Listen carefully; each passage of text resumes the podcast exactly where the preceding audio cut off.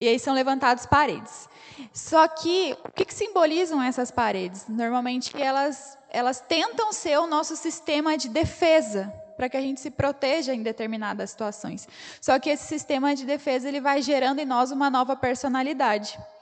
Então, essas novas personalidades surgem a partir de um trauma, uma rejeição que você sofreu. Você acaba adquirindo uma nova personalidade que, na verdade, não é você, não é a sua personalidade. E a gente vai falar um pouquinho mais delas agora, tá bom? A gente já viu sobre a personalidade passiva e a personalidade agressiva, mas agora a gente vai entrar um pouquinho mais e entender um pouco mais sobre elas. Mas antes, eu gostaria de te convidar a abrir a sua Bíblia no livro de Efésios, no capítulo 4 e versículo 13. Efésios 4 e 13. E aí, se alguém já puder ler para a gente, a gente vai começar lendo esse versículo.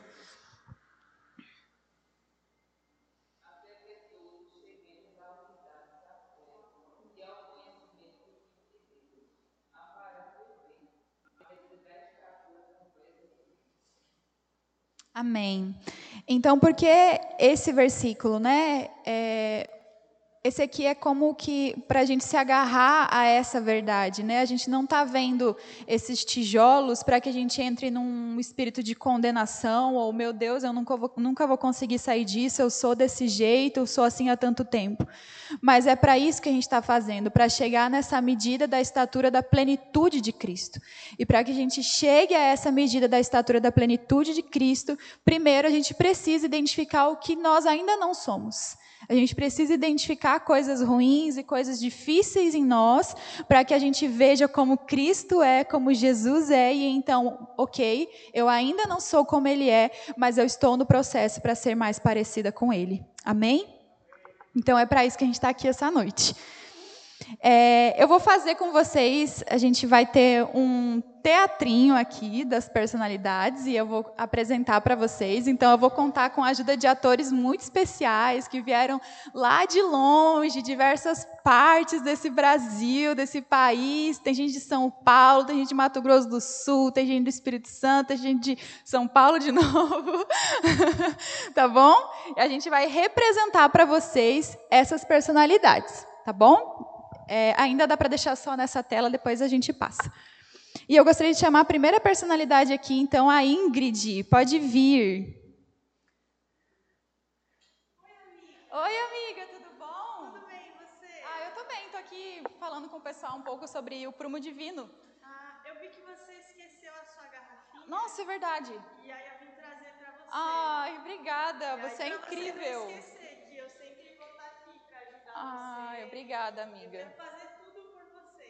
Tudo que eu puder fazer assim, eu sempre vou fazer por você. Hum, você vai, sempre vai estar me ajudando. Sim, inclusive eu tirei um tempo para orar por você. Eu tô orando incessantemente todos Nossa. os dias. Nossa, muito obrigada.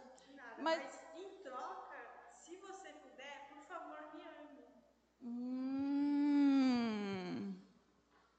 Que personalidade será que é essa, gente? Pode passar.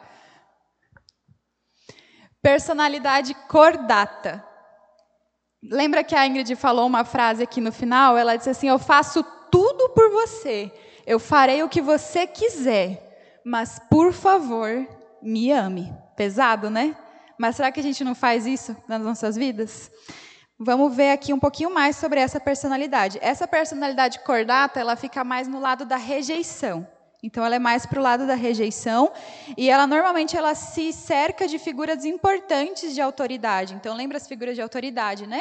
Ela normalmente se aproxima dessas pessoas, mas para poder suprir as suas próprias carências emocionais. Então, por isso que ela se aproxima do outro. E algumas outras frases é, decorrentes dessa personalidade, ela normalmente ela pode dizer assim: eu ajudarei naquilo que você quiser, eu estarei ao seu dispor a qualquer hora, estarei sempre ao seu lado, sempre demonstrarei apreço por você, orarei por você fielmente todos os dias. Mas por outro lado, o que ela realmente está querendo dizer, porque ela está buscando atenção para ela, é assim: por favor, preste atenção em mim. Demonstre apreço por mim. Seja bom comigo. Ouça o que eu tenho para dizer. Tenha interesse por mim. Quando eu precisar de você, por favor, venha me socorrer. Então, essa pessoa ela não dá pelo simples ato de amor, de querer servir, mas ela dá esperando algo em troca, né? Então, por favor, não me rejeite. Me ame. Então, ela busca, acima de tudo, essa, essa satisfação da sua carência. Ela está tão carente, ela está buscando, por isso que ela faz tudo. Ela vai lá e lava louça, ela faz uma comida, ela, sei lá, ela vai no mercado para a pessoa, ela vem e traz uma água, ela está sempre fazendo algo, mas o problema é essa motivação errada. E a gente vê um exemplo dessa personalidade na Bíblia é Saul. A gente não vai abrir aqui só para é, ganhar tempo, mas vocês conhecem, né, Saul foi o antecessor do, do rei Davi. E esse rei, ele, ele foi rejeitado por Deus. Porque ele rejeitou a palavra de Deus, porque ele temeu mais a homens. Então, lá em 1 Samuel 15, 24, ele diz que é, eu caí porque eu temi mais ao povo né, quando vem o profeta e fala que vai tirar a coroa dele. Então ele reconheceu, eu temi mais ao povo do que a Deus. Então o problema dessa personalidade é quando ela teme mais aos homens do que a Deus. E muitas vezes ela pode abrir mão dos próprios princípios e valores para poder ter a sua carência suprida. Por exemplo, quando eu, antes de, de me converter, eu estava em um relacionamento tóxico, abusivo, é, que, enfim, me gerou diversos traumas por longos anos. E uma das coisas que eu descobri, um dos, a gente sempre terminava e voltava, em um dos términos, quando a gente voltou, essa pessoa ela falou para mim que ele usava drogas e eu nunca soube disso durante todo o tempo de namoro. E qual foi a minha atitude? Foi não, então não, eu não posso ficar com alguém que, que faz isso assim, sabe? Porque é os meus princípios, eu tenho valores e eu falava muito sobre isso, sobre os meus princípios. Mas eu aceitei. E pior, eu comecei a usar também. Depois de algum tempo, eu comecei a usar droga também, porque eu queria que desse certo o nosso relacionamento. Então, eu me sujeitei a isso e, de repente, eu estava me perdendo. E quantas vezes, porque nós aceitamos fazer a vontade do outro, a gente acaba se perdendo no meio do processo. Então, esse é o grande perigo dessa personalidade. Agora, eu gostaria de chamar a segunda personalidade. João, Oi, amigo, tudo bom? Tudo bem, e você? Tô bem, tô aqui é, dando a, a, minha aula do dia. Você já preparou? Amanhã você vai dar aula de novo, né? Sim. E como é que tá? Ah, eu me preparei, né, como os dias, mas. Mas o quê? Se vai dar certo. Por quê? Hum, não vai. Por que não vai? Você foi Porque tão bem, capaz. eu tava assistindo. Não. Não? Sou capaz, não me acho capaz de. Claro que você é capaz. Falar aqui na frente, não. Mas você vai conseguir. Não, não vou não. Não? Nossa. Hum. Pode passar. Personalidade derrotista. Então, ninguém me ama, eu desisto. Essa é uma das frases mais recorrentes. Então, aqui o que o João, ele estava totalmente desanimado. Ele estava assim, não, eu não, ah, não dá, não dá certo, eu não vou, não vou conseguir e tal. Então, algumas das frases dessas pessoas é: ninguém liga mais para mim, ninguém me põe a par do que está acontecendo, ninguém tem tempo para conversar comigo, ninguém me visita, ninguém ora por mim, ninguém gosta de mim. Eu não vou mais tentar, eu já fracassei tantas vezes, por que, que eu vou tentar? Eu nunca vou conseguir nada, eu vou ser sempre assim. Eu não consigo viver desse jeito, não dá mais, eu desisto. Então essas pessoas elas estão nesse sentimento, nesse espírito de derrota, né? Essa pessoa, a grande luta dela é saber que ela é querida, que ela é amada, mas por tantas vezes ela tentou ser amada, ela tentou ser querida e ela não conseguiu, ela entrou nesse lugar de derrota. Então, se talvez você está se identificando com isso, você pode ir aí, lembra de ir anotando para a gente né, mais tarde poder conversar sobre isso. Então, essa pessoa é como se ela tivesse ali, né? Você vê, lembra da personalidade passiva? Ela está com uma armadura. Então, é como se ela tivesse com uma armadura que não, não, não te permite ver quem ela é. Ela já não está se mostrando mais, ela já desistiu, ela não está mais ali, assim, ela já se fechou. Então é muito difícil você conseguir, igual eu estava aqui, João, mas você consegue? Não, não consigo. Já está difícil de conseguir ajudar essa pessoa. E uma, um exemplo dessa personalidade na Bíblia é Moisés. Quem lembra quando Deus chamou Moisés e Moisés diz assim: Mas Senhor, eu sou pesado de língua, eu não sei falar. E aí Deus, não, quem foi que fez a boca do homem? E Deus vai lá e fala com Moisés, não, Senhor, envia outro. Então, assim, Moisés, ele estava nesse lugar de derrotista. Não, Senhor, eu não consigo. E quantas vezes nós não estamos nesse lugar também, né? É, agora, uma outra personalidade, gostaria de chamar a Thaís. Oi, amiga, tudo bom? Você estava assistindo? Sim. Ai, que legal. E aí, você, já, você vai dar aula sexta, né? Vou dar aula sexta-feira, vai ser perfeito. Porque você sabe, né? Eu Hum. sou em tudo que eu faço, né? Ah, Nossa, não tem como ninguém não me amar, porque tudo que eu faço é perfeito. e se eles te fizerem perguntas, você tá- já está preparada, está preparando, está tudo certo? Tem resposta para tudo. Então você nem está preocupada? Não, nem um pouco. Nossa, sério, eu fiquei demorando tanto tempo para preparar isso aqui, fiquei mal preocupada. Não, comigo tá super tranquilo. Hum. Bom, então, né? Então tá, né? Pode passar. Essa é a personalidade competitiva. Eu não tenho defeitos, portanto, você não tem outra alternativa se não me amar. Como assim você não vai me amar? É claro que você vai me amar, sou perfeita. Então, isso é normalmente essa a atitude dessa, dessa pessoa. E algumas das outras frases que ela diz é: Eu sou capaz de fazer isso aí melhor do que qualquer um. Tenho resposta para tudo, é só me perguntar. Eu vou mostrar para você como é que se faz isso. Tirar férias para quê? É pura perda de tempo. Para com esse sentimentalismo, seja forte, não deixe transparecer as suas emoções, as suas dores, não seja fraco. Então aqui o que ela está querendo dizer é: você precisa de mim e do meu trabalho, portanto, me ame. Então essa pessoa, ela sempre quer ser a melhor em tudo. E um exemplo disso é Jacó. Quem lembra que quando Jacó ele estava lá, né, fazendo a, a comida e chega o seu irmão Esaú e aí ele fala para vender a primogenitura por aquele prato de comida, e depois ele vai lá engana o pai dele e vai no lugar de Esaú, coloca pelos no corpo para ganhar a, a bênção do pai dele, a bênção que por direito seria do seu irmão Esaú, mas ele vai lá e não, eu sou o melhor. E a, a mãe dele minando a cabeça dele também, né? Não, porque você é melhor para isso. Então, essa pessoa. Mas há restauração, porque Jacó, que antes era conhecido como enganador, depois que ele teve um encontro real e verdadeiro com Deus, ele então passa a se chamar Israel, que significa príncipe com Deus. Então, há restauração. Não há nada impossível para Deus, não há nada que Deus não possa fazer. Ele pode restaurar a nossa personalidade. Amém? Agora, a nossa última personalidade, gostaria de chamar a Gisele. Oi, Gi, tudo bom? Você estava assistindo? Eu tava, vim aqui assistir, só que eu vou aproveitar esse tempinho aqui, que Hum. você me chamou, né?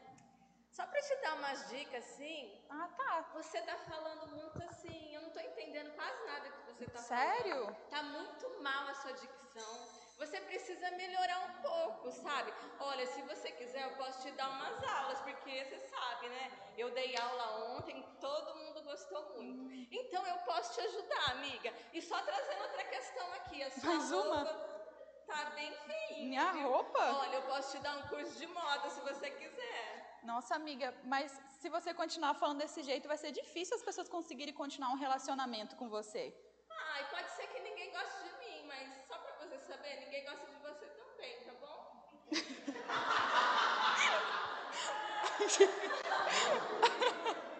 Eu tava tentando me segurar pra não rir. Meu Deus, gente. É só uma encenação, tá tudo bem, a gente é amiga. Mas e aí, deu para identificar alguma coisa? Talvez você lembrou de alguém ou mas lembra que não é para olhar para o outro. Talvez você é muito tentada, ah, eu conheço alguém que é assim, mas olha para você nesse momento, tá bom? Então, essa pessoa, algumas das frases dela, ela pode ser ainda pior do que a Gisele foi aqui, assim, né? Ela pode dizer: você é um burro. Olha a estupidez do que você disse. Você não faz nada certo. Você sempre atrapalha tudo. A- a- isso, a personalidade crítica ali, né? A culpa é toda sua. Então essa é a personalidade crítica. Eu sei que eu não sou amado, mas você também não é. Esse é o lema pesado, né?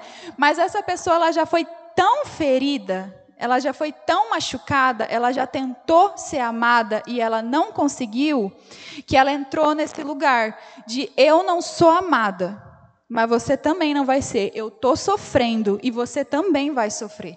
É uma pessoa que, na verdade, ela está sofrendo, mas ela não consegue pedir ajuda. Por isso que ela fere.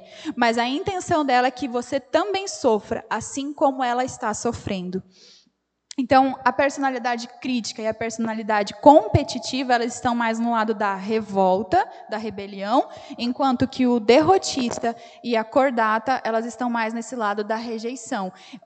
E aí a, a derrotista e a cordata, elas, elas se aproximam da figura de autoridade para bajular, para conseguir atenção, enquanto que a competitiva e a crítica, ela afasta. Né? Você pode ver que ali ela está armada, ela está pronta para te atacar.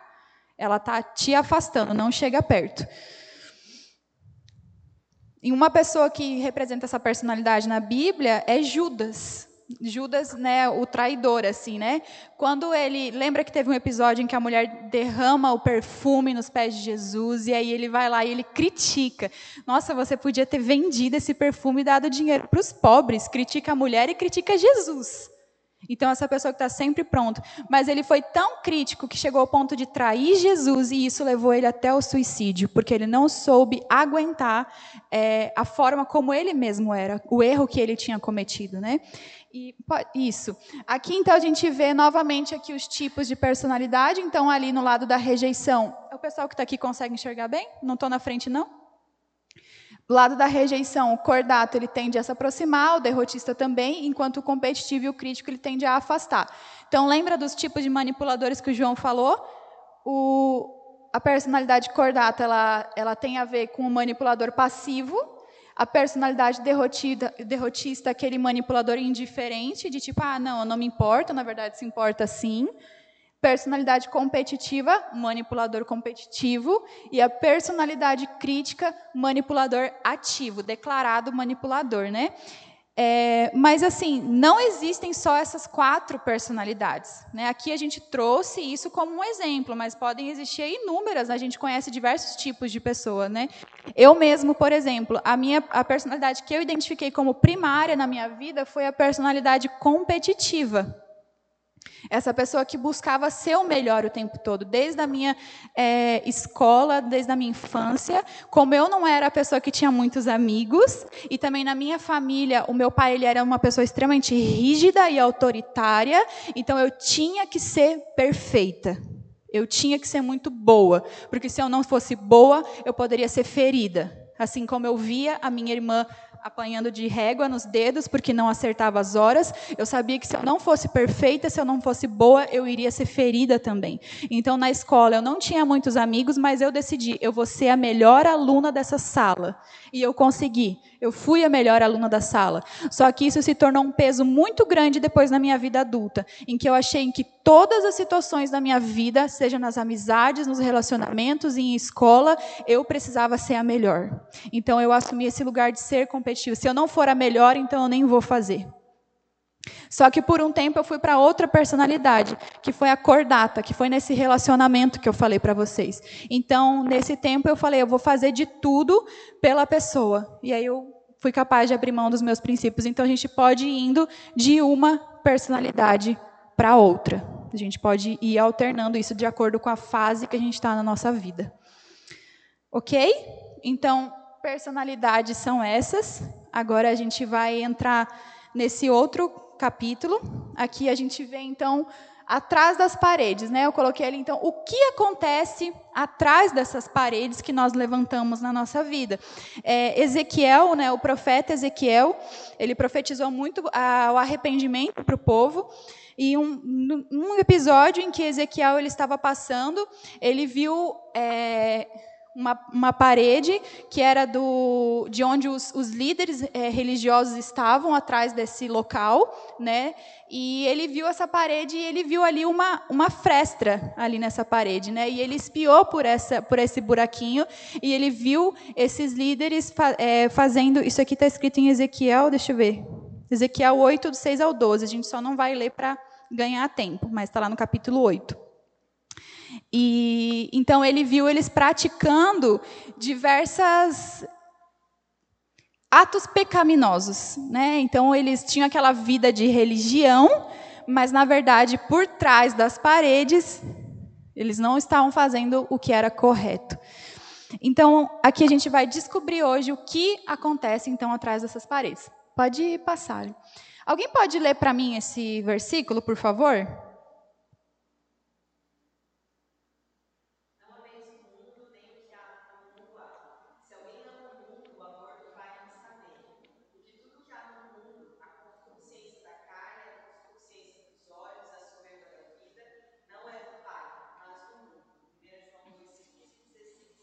Então aqui fala da concupiscência da carne, da concupiscência dos olhos. Então essa concupiscência dos olhos, ela tem a ver com essa questão da tentação, aquilo que os nossos olhos veem, então ele deseja, né? Tudo a tentação sempre vai começar pelos olhos. Então por isso que é preciso muito cuidado com tudo que a gente vê, aquilo que a gente consome, aquilo que a gente está permitindo que os nossos olhos vejam, né?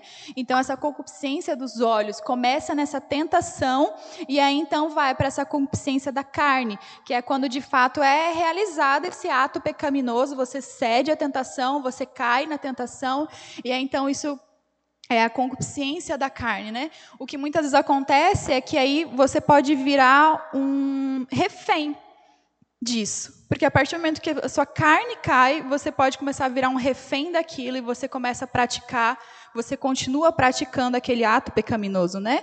Então, pode passar ali? Então, aqui as perguntas, né? Então, o que se passa no interior dessas paredes? Como é que caímos na armadilha dos hábitos carnais. Pode passar. Aqui a gente tem uma. Não sei se está todo mundo conseguindo enxergar ali, mas eu já vou explicar para vocês.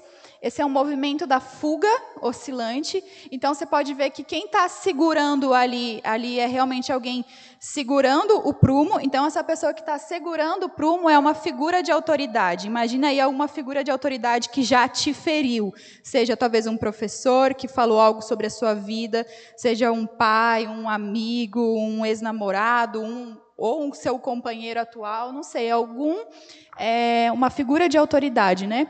Então ali tá vendo tem uma a primeira setinha com a letra A, ela está indo para o lado da rejeição. Todo mundo está conseguindo ver? Beleza. Ali é a rejeição sofrida por parte da figura de autoridade. Então, o primeiro sentimento que nós temos quando nós sofremos uma rejeição é a dor. Então a gente vai para o lado dessa rejeição, sentindo essa, sentindo essa dor da rejeição. E aí, depois que a gente experimenta essa dor, a gente tenta ir para o lado da rebelião, que é ali onde tem a segunda setinha com a letra B. Quando a gente vai para esse lado da rebelião, a gente vai para o lado da fuga. E o que, é essa fuga? É esse prazer, é esse falso conforto. Eu sofri, está doendo, então eu vou buscar um falso conforto para aliviar a minha dor. Só que aí, o que eu vou encontrar nesse falso prazer? Pecado. Falso prazer é pecado.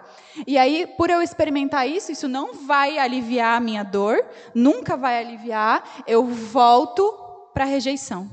Então, está sempre fazendo esse movimento, indo da rejeição para a rebelião e da rebelião para a rejeição, do prazer ao sofrimento, da dor ao falso conforto. E a gente vai falar um pouquinho agora sobre o que pode ser essas fugas, né? O Dr. Bruce, quando ele estava na, ainda na pesquisa desse, desse seminário, né, desse trabalho, ele percebeu que a maioria dos seus pacientes que iam para essa fuga, ele fez umas, algumas perguntas para eles de como eles, é, como eles enfrentavam o sofrimento deles, a dor deles. E algumas das respostas eram: eu começo a comer demais. Quem nunca aconteceu isso, né? Estou ansioso, aí come, come, come, come, come. Eu bebo mais, começa a beber demais. Saio para fazer umas compras. Aquela pessoa que está sempre comprando, sempre comprando, comprando, comprando, comprando. Eu uso drogas, né? Vai para a questão das drogas. Eu também é, fui para esse lado, né? Quando nesse relacionamento, mas eu continuei nas drogas e essas drogas elas eram para trazer uma, um, um anestesiar a minha dor, assim. Então, era para tentar mascarar a dor que eu estava sentindo, eu usava elas. Eu saio e arranjo uma aventura sexual, né? Se vão e saem com qualquer um apenas para satisfazer o seu, o seu desejo, o seu prazer, saem e vão em busca de aventuras sexuais para buscar esse falso conforto. Toma um porre, né? Algumas das frases também, assim, de beber demais, entra essa questão do alcoolismo também, né? Então, ele fala que certo dia uma mulher foi no consultório dele, ela estava acima do peso e foi lá para conseguir entender, é, entender, como ela poderia emagrecer. Só que ele não quis simplesmente passar uma receita para ela, ele quis entender o por trás daquilo. E conversando com ela, descobriu que aquela mulher enfrentava muitas dores, assim como o marido dela também.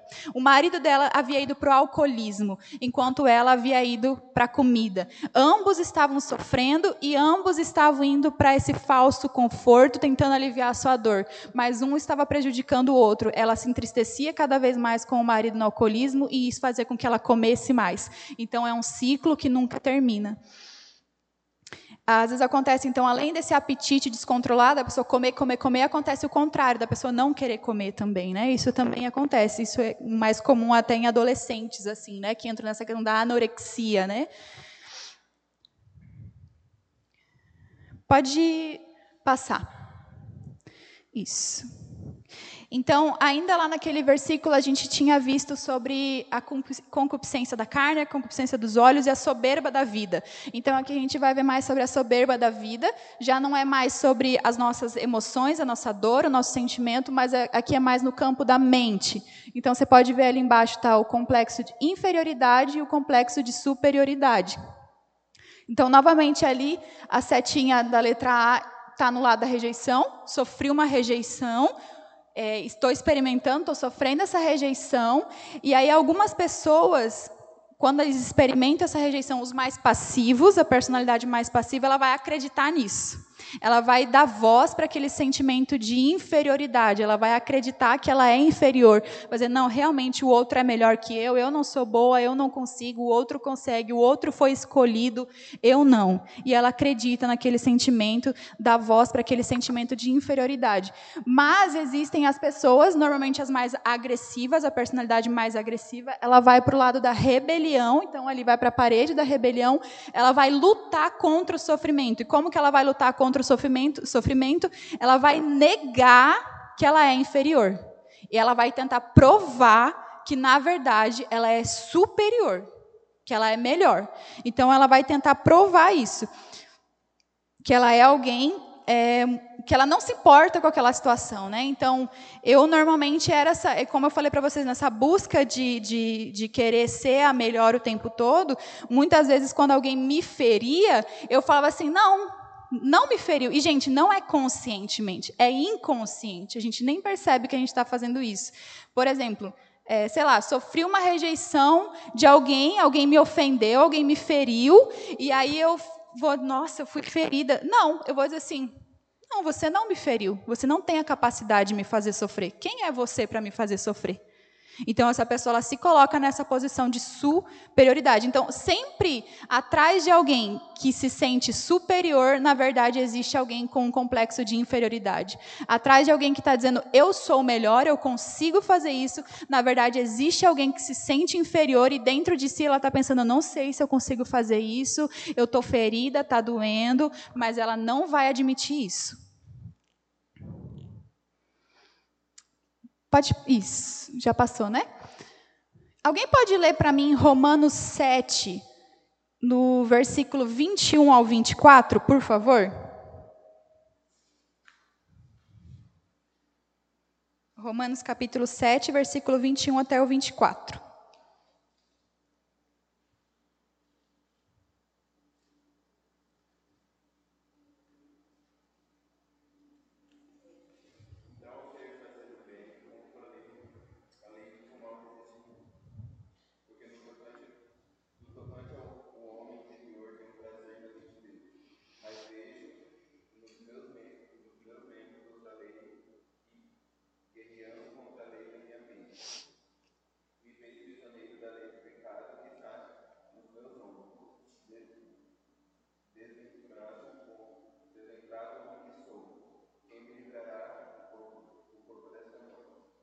Amém.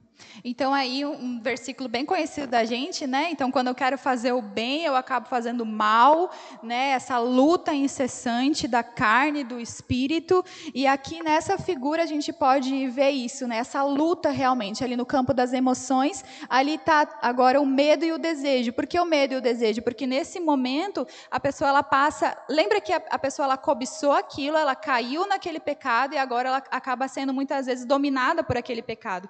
Imagina um processo processo de alguém que vive no alcoolismo, por exemplo. Ela, ela experimenta o medo e o desejo, porque ela também sente medo de perder aquele vício. Ela já está tão entregue, ela já está tão dominada aquele vício, e isso pode entrar em outros vícios, pornografia, drogas, bebida, é, enfim, tantas outras coisas. Às vezes, até, o, às vezes até a internet pode ser uma fuga nossa, porque a gente entra ali e fica ali, ao invés de lidar com a nossa vida, fica lá na frente da TV o tempo todo. Enfim, são diversas diversas Dormir muitas vezes pode ser uma fuga também. Ao invés de resolver a minha vida, eu vou lá e vou dormir, eu vou fingir que eu não estou vendo nada, que nada está acontecendo. Diversas fugas. Então ali a pessoa começa a ter medo de perder isso. Lá embaixo, então, no campo da mente, complexo de inferioridade e superioridade, ali está escrito raiva e orgulho. Por que raiva e orgulho? Imagina a situação de alguém que ela tentou, por exemplo, conseguir um cargo maior na sua empresa. E aí, para isso, ela, ela quer fazer isso pelo orgulho, para provar que ela é melhor. Por isso que ela está querendo aquele cargo, por orgulho. Só que em determinado dia, um belo dia, ela perde o emprego, ela é demitida. Ela vai experimentar rejeição, então ela vai, ela vai para o lado do complexo de inferioridade, mas ela vai sentir raiva por causa daquilo. Então, ali embaixo, a gente vê né, essa vontade ali que gera essa confusão realmente. Né? Pode passar. Então, aqui o nosso esse, a nossa última imagem, então, aqui a gente pode ver realmente essa, esse, essa oscilação né, da rejeição para a revolta, desejo, medo, orgulho, raiva. Ali a gente vê uma referência de Tiago, que é quando fala do homem de ânimo dobre, de duplo ânimo, alguém que tem a mente dividida. E aí a gente pode ver isso totalmente alguém que está lutando, está é, entre hora em rejeição, hora em revolta, então está com essa mente totalmente dividida entre o bem que eu quero fazer eu não faço, o mal que eu não quero esse eu acabo fazendo. E isso gera o quê? Uma confusão tão grande que a pessoa desmorona. Desmorona. Mas aí eu gostaria que alguém lesse para mim 1 João 2,17, para a gente finalizar, por favor.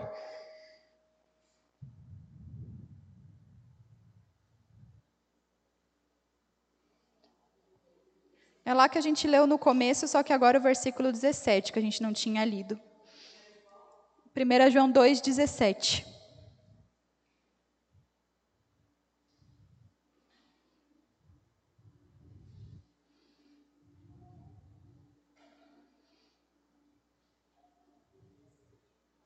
Pode ler.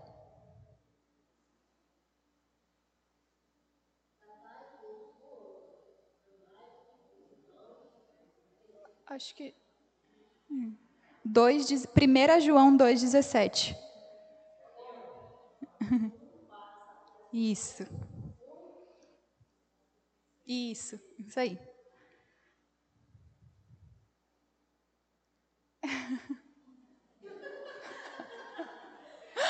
Tudo bem.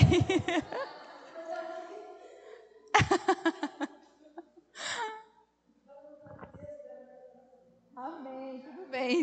Amém. Então, ali, aquele que faz a vontade de Deus permanece para sempre. Então, existe outra maneira, ao invés de gerar essa confusão, existe outra maneira. O Senhor, o Senhor deseja reconstruir os nossos muros. Então, lembra que Ele envia, sim, tempestades para derrubar essas nossas defesas próprias, mas porque Ele deseja construir esse muro. Aquele que confia em Deus, aquele que faz a vontade do Senhor, esse permanece, mesmo que os seus muros sejam derrubados, mesmo que os seus muros sejam caídos. Se você confia no Senhor, Ele irá erguer novos muros. Agora, já não mais construído pelas suas mãos, mas construídos pelas mãos do Senhor. Amém? Eu gostaria que a gente se colocasse de pé para a gente orar, então, entregando esse tempo. Por hoje é essa parte. Amanhã a gente vai entrar, então, na parte da restauração da nossa personalidade. Glória a Deus! então amanhã a gente entra nessa parte que é muito importante. Então, por favor, venha amanhã, porque aqui a gente identificou tudo isso. Você né, identificou, anotou várias coisas em você. Amanhã a gente vai entrar no como acontece essa restauração, como experimentar essa cura e essa restauração